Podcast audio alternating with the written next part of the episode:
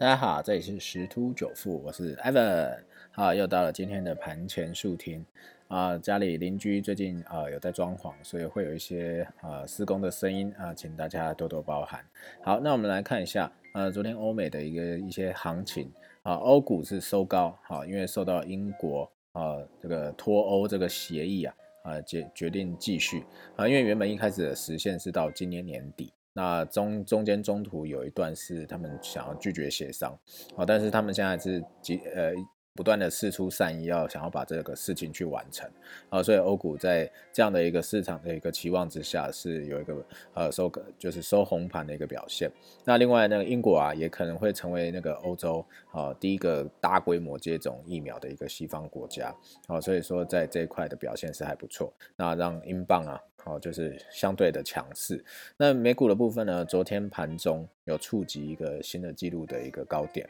好，那但是因为受到这个疫苗一些影响啊，所以尾盘呢还是收低啊。因此，呃，美国联邦监管机构啊，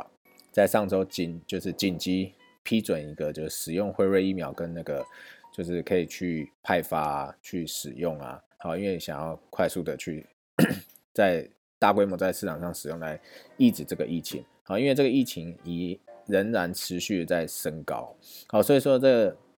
接种疫苗啊，所以就带动那个债市，美国债市收益率曲线忽然变陡了，好，所以市场关注的是美联储的呃会议，因为这一周呃美联储货币政策会议呃会要召开啊，去发表一些言论这样子，好，那在呃因为近期的这个美元指数啊。啊，都是相对低，好，然后刚刚前面讲到说，因为英英国退欧这个事件啊，所以让英镑啊最近是狂飙哦，啊，有可能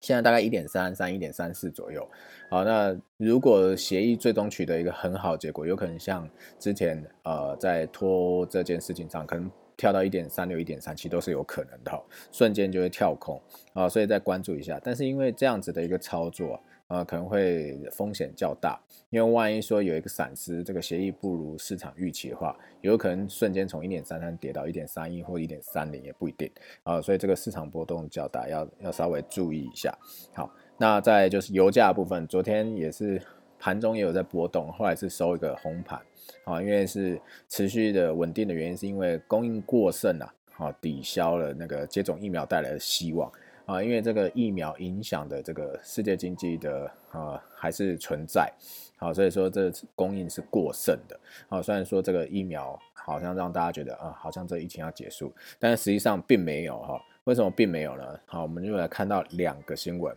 好，第一个是德国狂飙疫情狂飙，所以梅克尔宣布封城到二零二一年，代表说什么？德国呢不能去耶诞的跨年跟，耶诞的庆庆祝跟那个跨年的庆祝啊，这两个都不行。好，要过了这到二零二一年才解禁。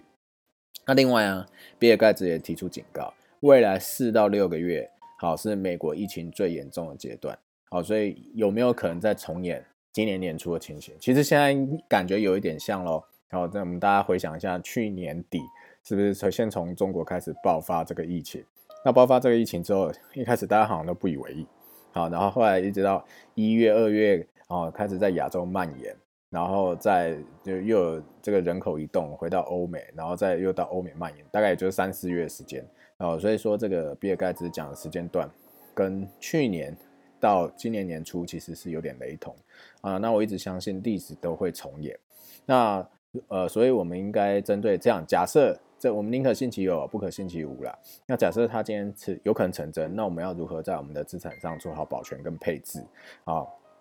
所以这个虽然现在是这个台股在万事站的稳稳的，好，这个好像是持续的上涨，已经成为一种信仰。好，但是其实这种就是差协同理论。当大家都觉得会涨的时候，那我们就要注意要小心了。啊，所以还是再次呼吁啊，啊，已经要到年底了，已经基本上十二月已经过一半了。好，那如果说今年绩效都已经达成，是可以让自己好好休息一下啦。对，啊，因为稍微的去盘整一下自己手上的资金或是一些投资的商品，啊，太弱留强一下，迎接明年如果疫情又重来一次，哪一些机会是要好好把握的。好，所以我这边有看到一个新闻，我觉得是可以值得关注的。哦，它这个新闻是长荣，好，就是长荣海运，它昨天股价来到二十九点四五，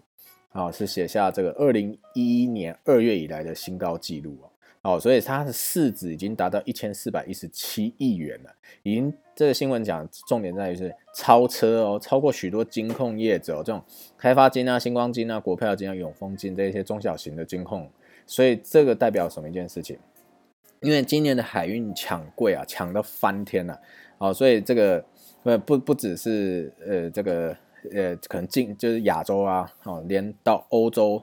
哦这些远洋线啊都已经在抢。这个货柜啊，连续三周大涨，这个货柜的报价，所以代表一件事情啊，因为疫情已经严严重影响全世界全球经济的贸易的流动。好，那接下来因为疫情又要可能加温，那如果真的加温，是不是那航运还是首当其冲嘛？好，所以我们会有几种假设性的可能。如果疫情又再次二次爆发，哦，那这样子是不是这个经济会启动？那这些相关类股是不是又会做一个回档？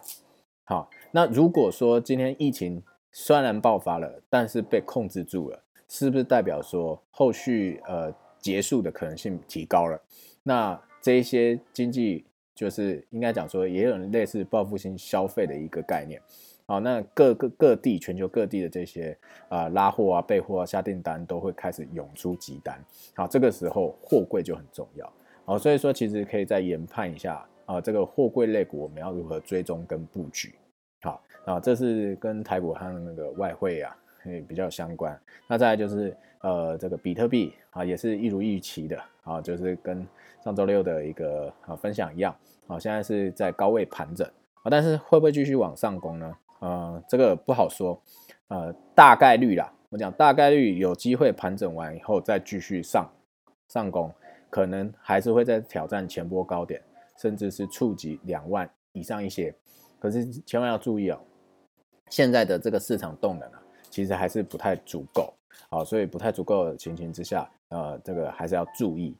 它可能没办法在两万一，就有点像是不可能再像道琼一样持续的创新高。好，所以一旦大概到，如果有在投资比特币的朋友，可以参考我的建议。好，这不是一个财务投资的建议啊，只是我一个新的分享啊。如果你现在手上持有比特币，还在手上的，而且现在是获利的啊，如果在接近两万上下，可以考虑先出一部分啊，可能一半或四分之一或是多少啊，先把你的本收回来，持有现金在手上啊。当然，如果再回落。好，到达到一个合理的价位，你再买进就好。那如果你已经满足你的获利，啊，你可以甚至全部获利了结，啊，就去过一个圣诞节，开心的圣诞节也是可以的哈。好，所以这就是关于整个财经的一些整体的呃分析，好，供各位参考。那我们就今天到这样喽，拜拜。